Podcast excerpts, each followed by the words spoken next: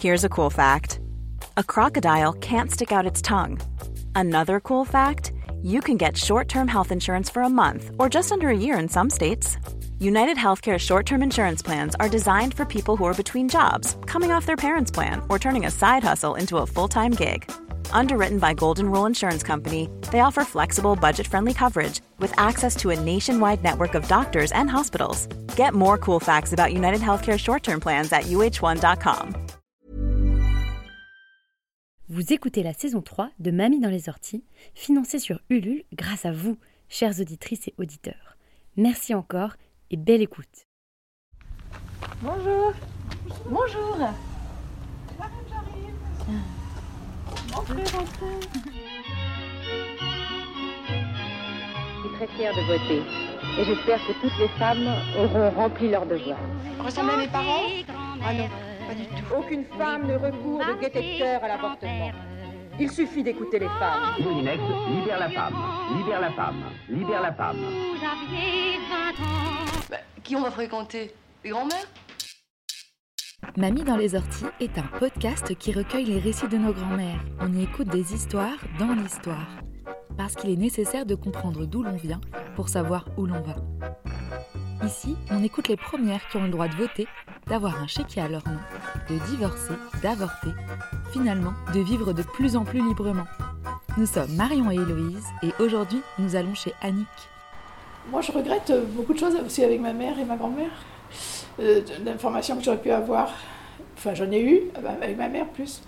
Mais, euh, mais il y a une période de la vie où on n'est pas, on n'est pas disponible. Voyez? Là, vous vous rendez disponible pour ça. Alors qu'il y a une période de la vie où on a euh, parfois on des, enfants, pas des enfants, du travail, enfin bon, bref. Et on a, on a une vie avec beaucoup d'amis, enfin on bouge beaucoup plus. Et c'est après moi maintenant que j'ai beaucoup de questions que j'aurais aimé poser.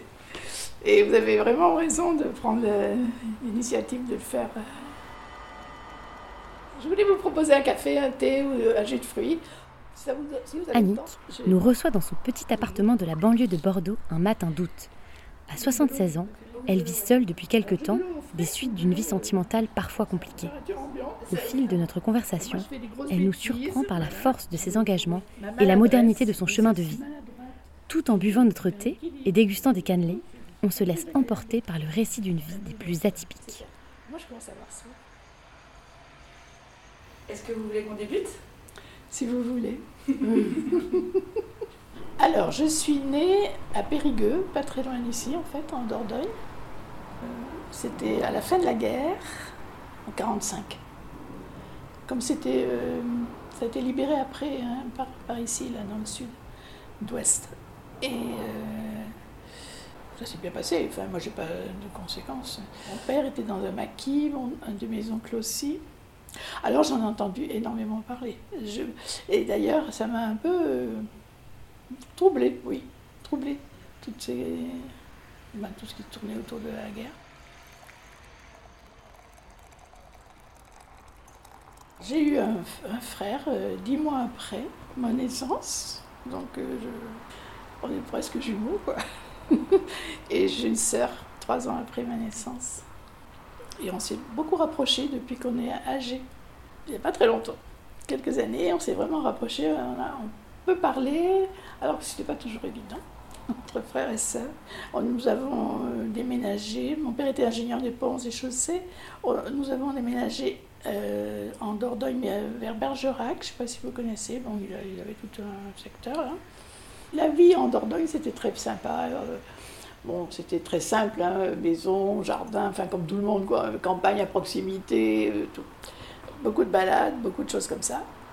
Et puis euh, après, euh, mon père avait fait un concours pour entrer dans un ministère, celui de l'équipement, enfin ça s'appelait l'équipement.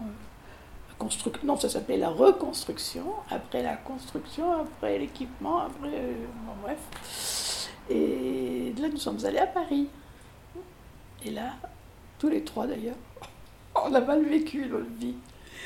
Bon, mon frère et ma soeur, ils sont restés. Moi, je suis euh, partie. euh, je me suis mariée, je suis venue ici, à Bordeaux.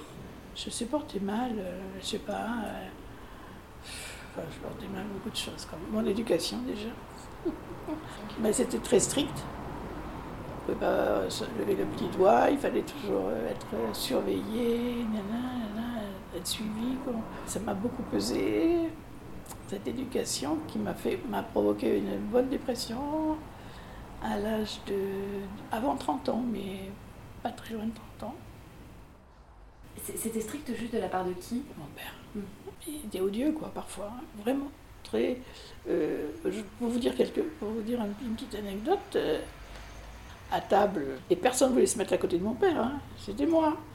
Moi, j'ai beaucoup euh, supporté, accepté pour qu'il reste une bonne ambiance dans la maison. Et ça, c'est terrible pour après, pour la dépression, pour tout ça. Parce que moi, j'ai accepté beaucoup de choses. Ouais. Et j'ai eu tort. Mais bon.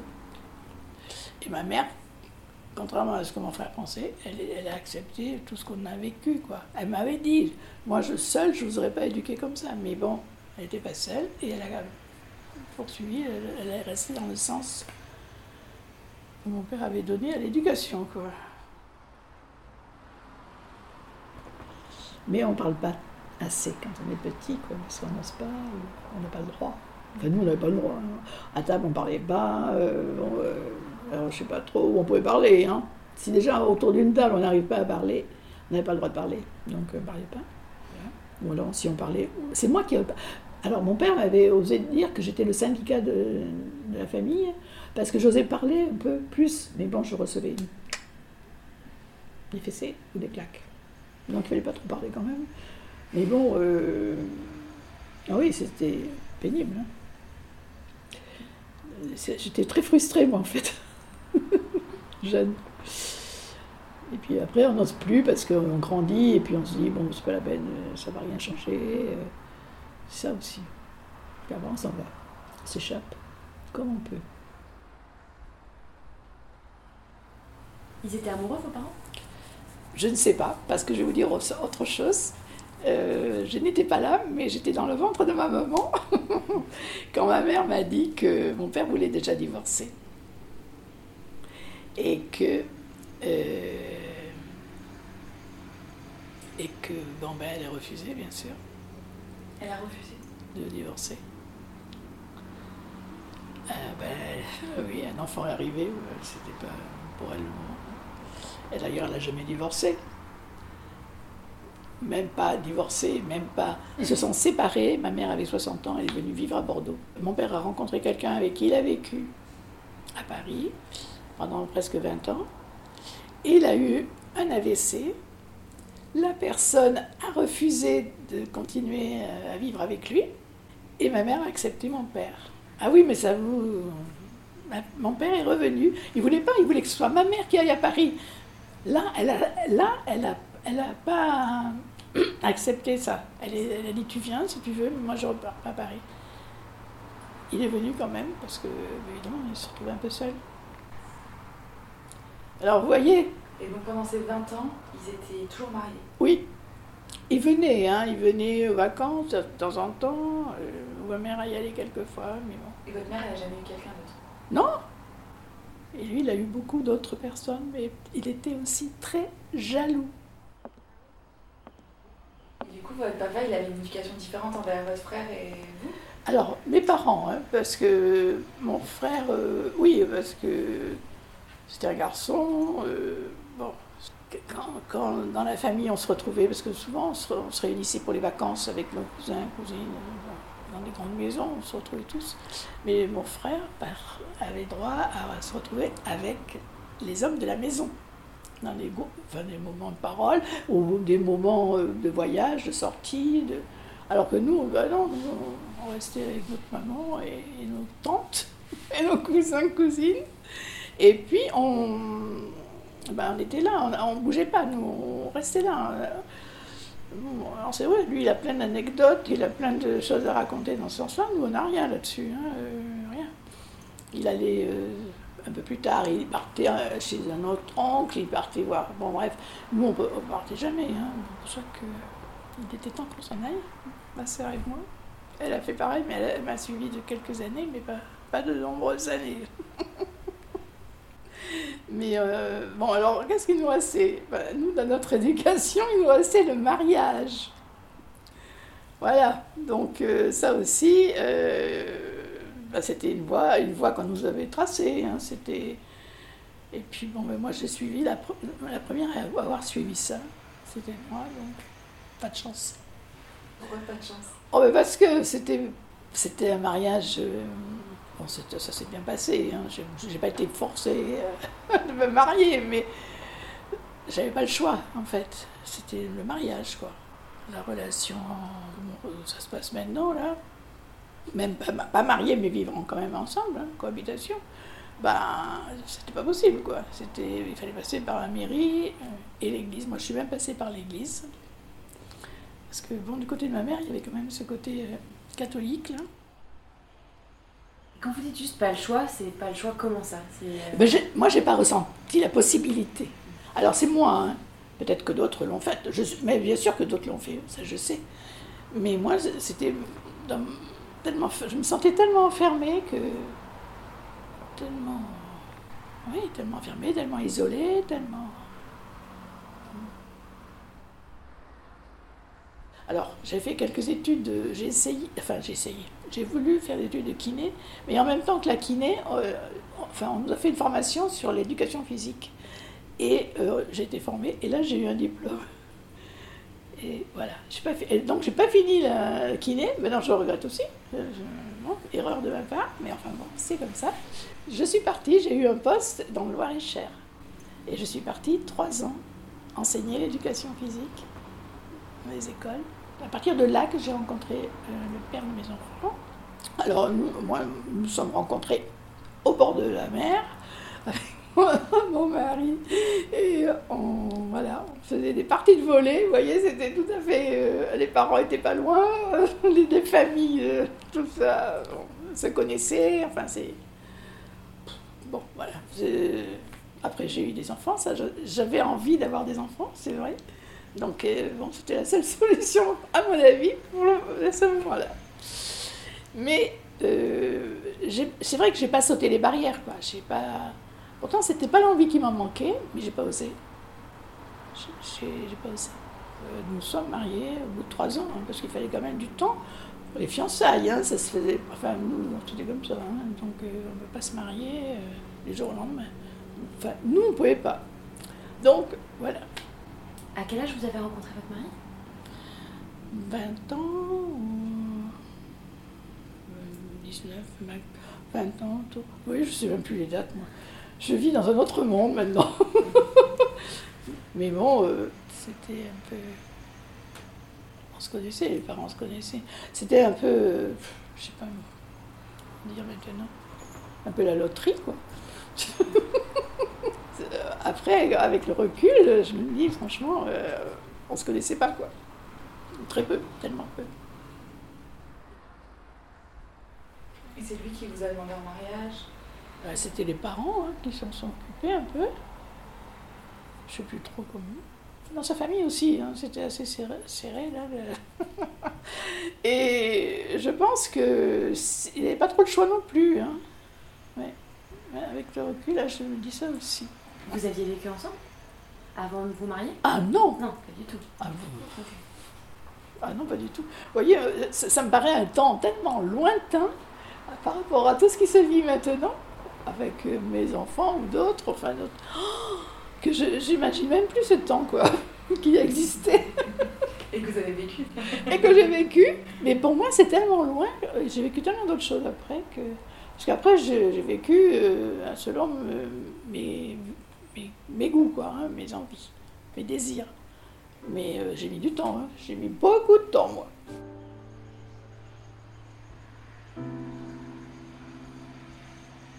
Prise entre éducation et désir d'envol, Annick peine à trouver la voie qui pourra l'épanouir en tant que femme.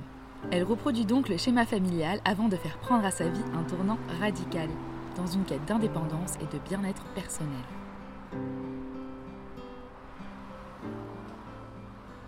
J'ai eu un enfant, et puis deux. Comment ça s'est passé de devenir mère? C'est- Donc c'est quelque chose que vous vouliez? Ah oui, ça c'était un désir que j'avais depuis euh, toujours. Toujours. Parce que Peut-être que j'avais pas envie de les éduquer comme j'étais éduquée. C'était un... Puis après, on a divorcé.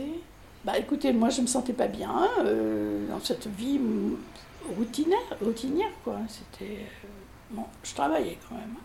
Mais comme j'ai fait une dépression, je me suis arrêtée de travailler parce que c'était très très douloureux tout ça.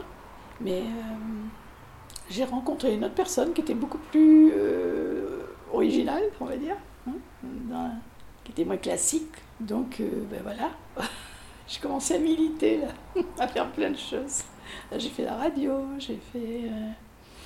euh, ben après, je me suis euh, intégrée dans les groupes femmes euh, dans les années 70, là, fin 70. Alors, on s'est séparés au bout de 6-7 ans. Et on a divorcé après, 2-3 ans après. Mais on ne vivait pas ensemble. hein. Pendant 3 ans, là, j'ai vécu autre chose. Avec une autre personne. Puis mes enfants ont- sont venus avec moi. Au début, il y a eu un petit chantage. Euh, moi, je prendrai quelqu'un pour s'occuper des enfants. Tu n'auras pas les enfants. Bon. Moi, j'ai dit d'accord, mais je les prendrai quand même tous les mercredis et tous les week-ends. Hein. Après, ben, il est parti en vacances. Un mois avec les enfants, il est revenu, bon, euh, j'ai changé d'air. Je sais pas si c'est. Moi, c'est moi, je me raconte l'histoire comme ça. hein. Lui, peut-être qu'il se la raconte pas comme moi. Bon. Et puis, euh, en fait, les enfants sont venus avec moi. Après, au bout de deux ans, euh, mon fils a demandé d'aller vivre avec son père et sa belle-mère parce qu'il était déjà pas remarié, mais vivait avec quelqu'un. Donc j'ai dit oui. C'est pas trop dur ça? Moi, j'avais fait le choix de, de le quitter aussi. hein. C'était mon choix, j'allais pas non plus m'opposer à tout. quoi.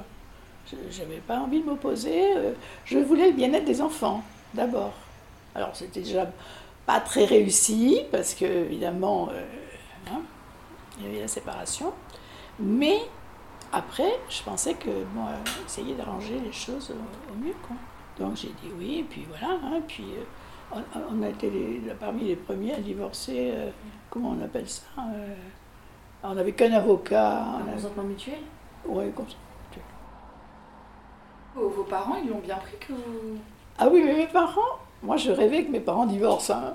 Toute ma jeunesse, euh, j'ai rêvé à ça. Je ne veux pas dire que mon père était un, époux très, très sérieux, on va dire. Euh, un mari peut-être, mais pas un époux.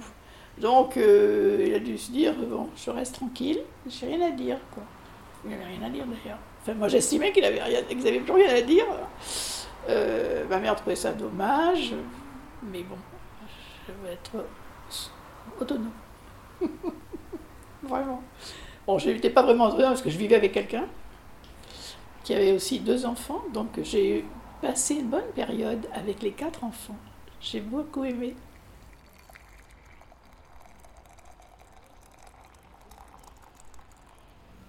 Après, on s'est séparés avec ses compagnons. Alors, comment vous avez... Déjà, comment vous. Vous étiez marié, vous avez rencontré un autre homme? Oui, en militant. en militant. Voilà.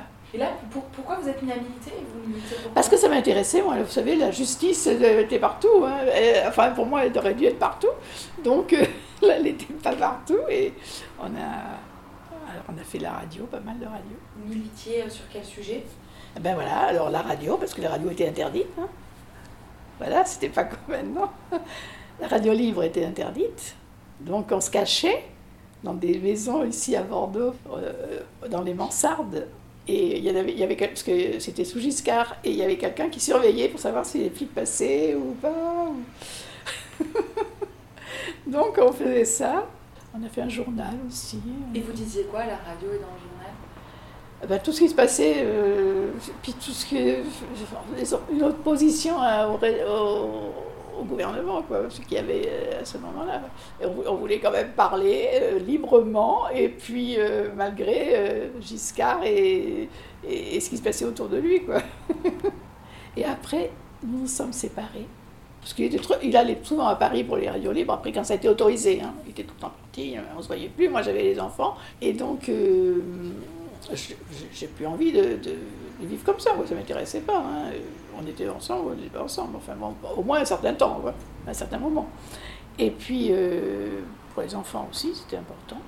Et donc, euh, je suis restée à Bordeaux parce que mes enfants avaient leur père à Bordeaux. Et là aussi, je suis restée à Bordeaux parce que je pensais que c'était bien qu'ils puissent le voir régulièrement. Je suis restée. Et là, après, j'ai rencontré, j'ai participé à des groupes femmes. Vous savez, je ne sais pas si vous connaissez le fonctionnement. C'était des groupes de quartier et euh, militants féministes. hein. Et parmi ces groupes de quartier, il y avait un groupe de lesbiennes. Et ça, c'est revenu. C'est revenu. Euh, J'avais toujours eu des rêves, euh, bon, avec des femmes, ou même jeunes petites, jeunes femmes, jeunes filles. J'étais amoureuse, mais platonique. Hein, ben, je suis allée voir, enfin, j'ai discuté, tout ça. Et puis j'ai vu que c'était possible, parce que je pensais, moi, dans ma jeunesse, que c'était pas possible pour moi. Et puis euh, d'en parler, c'était même pas possible. Mais bon, peut-être que je m'interdisais beaucoup de choses, je sais pas. Mais je crois pas, parce que vu les réactions, certaines réactions toutes simples qui, partaient en. hein, Vous aviez déjà vu euh, des femmes dans la rue euh, Vous saviez que ça existait? Oui, je savais ça existait. Je savais ça existait, bien sûr. Mais euh, non, je l'avais jamais vu dans la rue parce que c'était, ça se faisait pas dans la rue. Vous êtes vraiment d'une génération actuelle. Vous n'avez pas. C'est intéressant ce que vous faites parce que je trouve. euh, Et moi, j'oublie tout ça. Enfin, avec le temps. hein. On oublie. Tout, ça, tout paraît simple maintenant. Enfin, plus simple, pas toujours. Et puis, euh, moi, comme je faisais du sport, j'ai rencontré des gens qui faisaient du sport. Et dans le sport, il faut dire qu'il y avait des lesbiennes. Donc c'est comme ça que c'est parti. Voilà, ma vie avec une lesbienne. C'est comme ça que c'est parti. Et là, je rencontre une femme. Alors, euh, pas du tout euh, militante, mais j'en ai j'en rencontrais des femmes ailleurs, militantes, ce qui compensait pour moi. Parce que moi, en fait, j'ai toujours recherché, donc je vous ai dit, euh, la justice, l'équilibre, et puis euh, le bien-être hein, aussi. Voilà. C'est vrai que physiquement, que j'ai enfin trouvé avec une femme. Ben, se sentir euh, à égalité.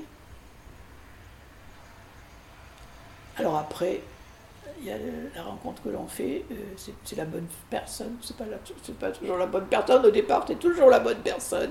Et puis ça, bon, après ça se transforme quelquefois. Donc ça s'est transformé. hein. Et, et puis j'en ai rencontré une lorsque j'ai eu 60, enfin un peu avant 60 ans, vers 57. J'ai cru, alors vraiment j'ai cru là, parce que souvent elles étaient plus jeunes. Alors je ne sais pas si elles cherchaient quelqu'un de plus mature, euh, et moi je ne sais pas ce que je cherchais d'ailleurs, hein, euh, du bien-être sans doute. Et puis un partage aussi, mais euh, oui, mais bah, après les personnes plus jeunes c'est bien, comme ça, hein, c'est sympa. Mais les plus jeunes, elles ont envie de faire autre chose, et ce qui était tout à fait normal, elles ont envie d'avancer quoi aussi dans leur vie, hein, et rester avec une vieille dame comme moi. Ah oui, alors après, vers 60 ans, effectivement, j'ai rencontré, euh, avant 60 ans, même, une personne qui avait mon âge, qui, avait, qui était dans le social, qui était tout ça. Et puis, ben, vous voyez, ça n'a pas marché. J'ai tout déménagé, je suis partie à Toulouse. Et puis, ça n'a vraiment pas fonctionné. C'est pas ce qu'il fallait faire non plus. Donc, j'ai fait beaucoup d'erreurs. hein. Je, je les accepte, euh, je reconnais. euh, J'assume mes erreurs, mais c'est dommage. Parce que, en fait, je connaissais rien, de tout. J'avais pas assez approfondi tout- toutes euh, ces relations, toutes ces vies, toute, ma vie. euh. Pourtant, je, je, suis, je vais chez un psy encore.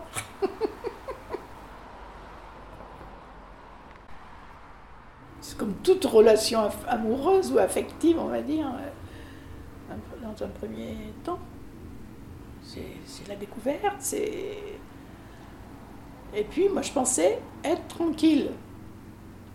Pas, une relation masculine, fé- féminine, qui pour moi, euh, bon, pas, pas que chez mes parents, hein, était parfois difficile. hein. Euh, Je me disais, bon, ben ça, ça doit être. euh, Bon, il y a quelque chose qui ne va pas, quoi. Et je me dis, entre deux femmes, c'est possible que ça soit mieux.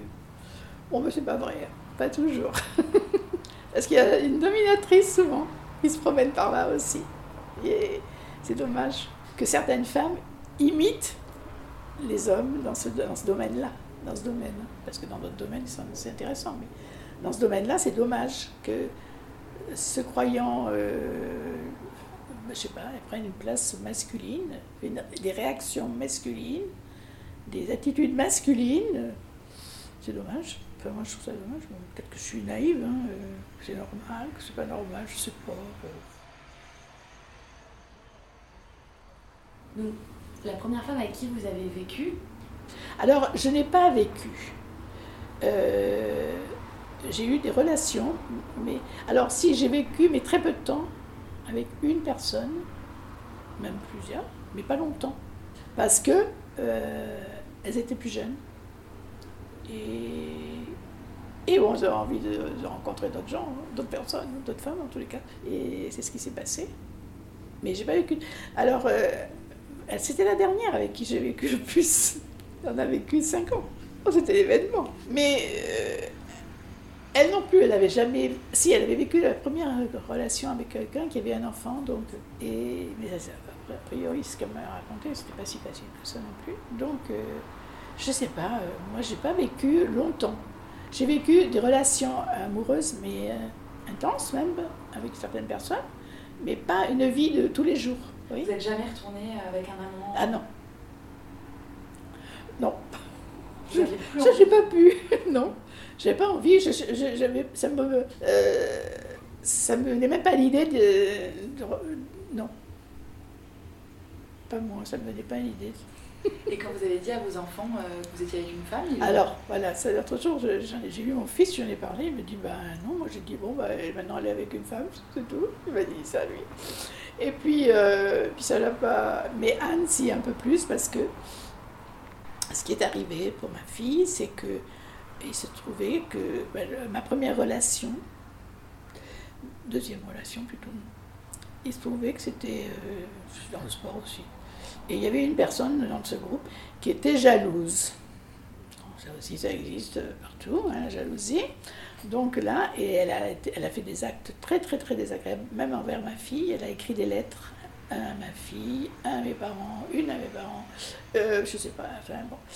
Et euh, moi, j'ai porté plainte, hein, je suis allée à la commissariat de police, j'ai porté plainte. Mais Anne, ça l'a beaucoup choquée, parce qu'elle avait reçu une lettre.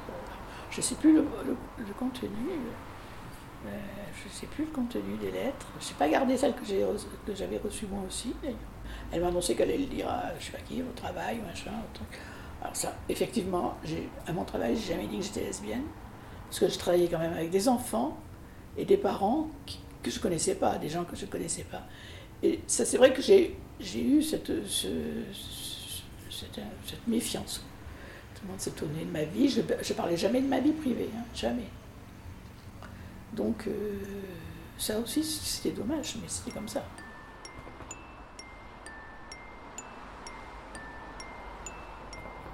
L'engagement est l'une des grandes lignes qui dirigent la vie d'Annick. Des radios libres au cercle de femmes lesbiennes, elle ouvre la voie pour les femmes des générations futures, en tentant du mieux qu'elle peut de trouver un équilibre dans une France où toutes les cartes sont en train d'être rebattues. Vous parlez de sexualité avec vos parents? Non. Très, très peu. Très, très, très peu. On avait, mes parents avaient un, un livre de médecine, un truc comme ça, grand comme ça, enfin, très lourd. Et puis quand on était jeunes, avec mon frère et ma soeur, enfin, moi, en tout cas, avec ma soeur, je m'en souviens bien, mon frère, moins. Mais ma soeur, oui, on feuilletait, on s'instruisait. Comment on fait les bébés? J'aimerais bien revoir ce livre. Qu'est-ce que j'ai pu apprendre dans ce livre En tous les cas, pas, pas- pas sur le lesbianisme, il n'y avait, pas- il y avait rien, ça c'est sûr. Et, et 68, euh, vous vous en souvenez un peu de la Ah, mais je m'en souviens bien parce que j'habitais à Blois et donc euh, dans l'école privée, le jour euh, 68, alors j'ai fait des bêtises, j'ai dit des bêtises et j'ai fait des. j'ai manifesté. J'étais la seule d'une école privée, prof, et avec un prêtre ouvrier. Donc on a manifesté tous les deux. Blois, tout le monde se connaît. Hein. Et donc euh, on était les deux, tous les deux en 68 à manifester. Après je suis partie à Paris parce que bon, ma famille était à Paris, mes frères et sœurs étaient à Paris. Et puis donc, euh, je suis partie à Paris. Alors, euh, ça s'appelle pas un recteur, mais ça s'appelait un chanoine dans le privé. hein. Et le chanoine, je l'appelle, je dis je peux pas rentrer, j'ai pas d'essence. Alors il me dit, oh, mais Madame euh, non, c'est pas Madame Lugan, si, c'était Mademoiselle Lugan. il me dit, bah, vous auriez dû me le demander, je vous aurais dit de pas partir. mais je savais que j'avais de l'essence, parce que mon père étant au ministère, il avait de l'essence pour les chauffeurs. Donc, je savais que je pouvais revenir. C'était pas bien, hein, mais je l'ai fait. Et donc, euh, j'ai pu revenir. Mais après, je ne lui avais pas dit que j'avais la possibilité d'avoir de l'essence. Donc vous, êtes, vous avez dit ça pour pouvoir rester. euh, Oui, voilà, pour pouvoir rester. Et de ce fait, je me suis retrouvée en photo sur Nouvel Observateur, euh, sur la, sur la couverture avec ma mère. Ma mère, parce que ma mère aussi, elle nous a suivis là. Qu'est-ce qu'on voulait? On voulait plus de liberté, plus d'autonomie, plus de parole, plus de, moins de père, moins de patron, moins de tout ça quoi. Enfin, moi, c'était le, le côté père qui me, me poussait à, faire ça quoi. Et puis ben, après, euh, il y avait aussi, euh, enfin presque en même temps, la- les femmes, la libération des femmes, hein, leur liberté. ben, cette histoire de carnet de chèques là qu'on ne pouvait pas avoir avant 66, je crois. Sans avoir sans avoir l'autorisation du mari, enfin il y avait plein de petites choses comme ça, enfin petites choses, qui me paraissent maintenant, on ne sait même pas si ça existait ce genre de choses, ces interdits qu'il y avait, quoi. L'autorisation du père partout, euh, le père il était, il fallait toujours qu'il soit présent. hein. Euh, moi, quand je suis arrivée à Bordeaux, j'ai repost- repostulé pour Bordeaux, pour des écoles privées aussi. Elle, travaillait en jupe encore, jupe longue. Enfin, jupe longue là, pour Pour être, le- pour être à l'aise, quoi. pour le sport? Oui, pas courte, parce que ça se fait pas. Ça se faisait pas, mais c'était en 60, euh, 70, oui, enfin, par là. 70, 71, et elle travaillait. Et moi, j'étais la première arrivée en pantalon, hein, parce que quand même à Blois, eh ben, on m'avait accepté en pantalon, hein, partout. Je trouve ça correct. En, en survêtement, quoi, hein, survêtement, comme on faisait avant. Mais ici, elle avait, et les enfants, avaient, les filles, elles avaient, euh, c'était que des filles, elles avaient euh, petites jeux boomer dessous, puis petites jeux jupettes. Bon, c'était ça aussi, hein. parce qu'il n'y avait pas que euh, ce qu'on voit, ce qu'on ne voyait pas et qui existait. voilà.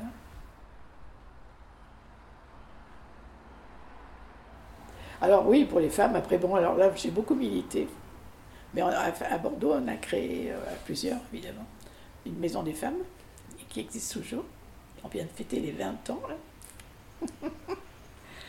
avec euh, des salariés, bien payés, un tarif euh, normal.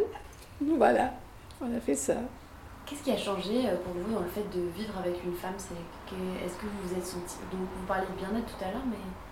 Ah, senti- J'étais plus à l'aise, hein, euh, toujours. euh, je me sentais à égalité, moi, avec une femme. Même si j'ai eu des compagnons qui étaient très sympas, on peut pas dire le contraire, hein, pas violents, mais je me sentais quand même à égalité. Voilà. Et maintenant, vous avez arrêté de vivre avec des femmes euh, enfin, de Bah oui, oui, oui. Ah, je vis toute seule. Mais c'est pas toujours agréable, hein, je dois dire. C'est pas, c'est pas un choix. euh, c'est pas un choix. Non, non, je dis que je vis toute seule, mais c'est, c'est pas vrai. Je, si je rencontre une compagne, mais je ne vivrai pas avec, je pense. Pourquoi?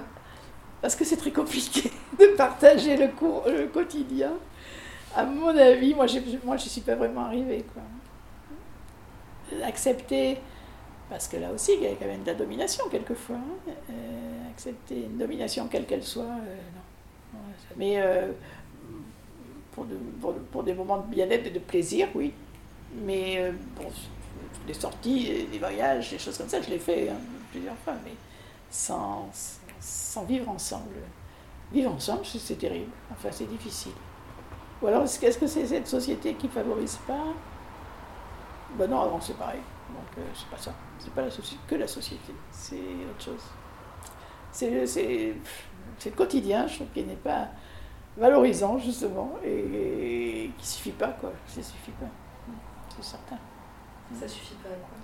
Ben, à vivre dans la plénitude, euh, euh, Alors, euh, en plus, maintenant, euh, il y a, beaucoup, y a toute cette histoire d'argent, de, marché, d'acheter, de vendre, de, de- rapport d'argent. Il faut que ça rapporte, il faut que ça. C'est compliqué. hein. Euh, moi, je vis modestement, je vous assure. J'ai distribué beaucoup de choses dans mes affaires. il ne me reste plus grand-chose, ça me suffit. J'ai une voiture, je peux pas me déplacer. Bon, alors je ne suis pas en très bonne santé, je ne l'avais pas encore dit, mais j'ai un cancer, là, euh, j'ai un cancer du sein depuis, bah, depuis trois ans. Là, je suis en traitement encore deux ans et demi. Euh, tous les jours, je prends quelque chose euh, pour m'aider à éliminer ce- cette vilaine chose. Et puis, voilà. Alors, j'ai pas toujours été en très bonne santé, c'est vrai, mais fait quand même, bon, j'ai fait une première dépression, j'en ai fait une seconde. Donc je, maintenant, euh, c'est pour ça, en plus, vivre dans un quotidien et une maladie avec, et puis, euh, non, c'est pas bien quoi. Pour moi, ça, ça va pas, je préfère être seule. Je préfère pas, je suis seule, et puis je suis seule, je cherche pas autre chose. Et la, et la solitude, c'est. Si, parfois c'est difficile, surtout quand je suis malade, hein, quand j'étais malade là. Euh, c'est vrai, vous, vous me faites monter des larmes aux yeux. Je suis désolée. C'est pas grave, c'est la vie, c'est ma vie, mais c'est vrai, c'est la solitude, euh, parfois ça pèse, oui, ça pèse. Alors j'ai des amis, mais maintenant j'habite loin de Bordeaux. Avant j'habitais dans Bordeaux, et ça c'était un bénéfice. Mais j'ai pas trouvé, j'ai pas pu me loger dans Bordeaux, c'était trop cher.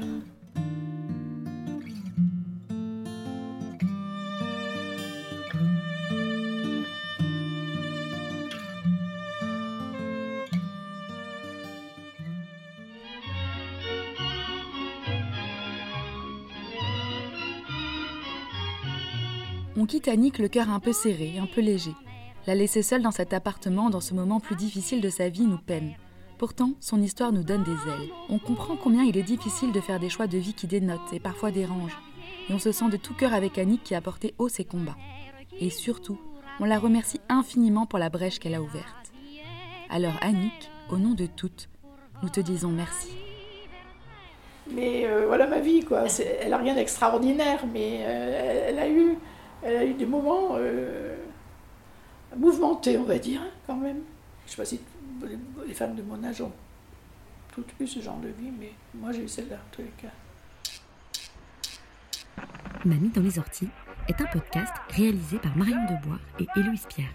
Si l'envie vous démange, après avoir été piqué par les orties de cette vie de mamie, de partager l'épisode, de mettre plein d'étoiles sur Apple Podcast ou simplement d'échanger avec nous une tasse de thé sur Instagram ou Twitter, surtout allez-y. Trouvez-nous sur les réseaux, at Mamie Podcast et par mail à bonjour mamiedanslesorties.co. À bientôt! Even when we're on a budget, we still deserve nice things. Quince is a place to scoop up stunning high-end goods for 50 to 80% less than similar brands. They have buttery soft cashmere sweaters starting at $50, luxurious Italian leather bags, and so much more. Plus, Quince only works with factories that use safe, ethical, and responsible manufacturing. Get the high-end goods you'll love without the high price tag with Quince. Go to quince.com slash style for free shipping and 365-day returns.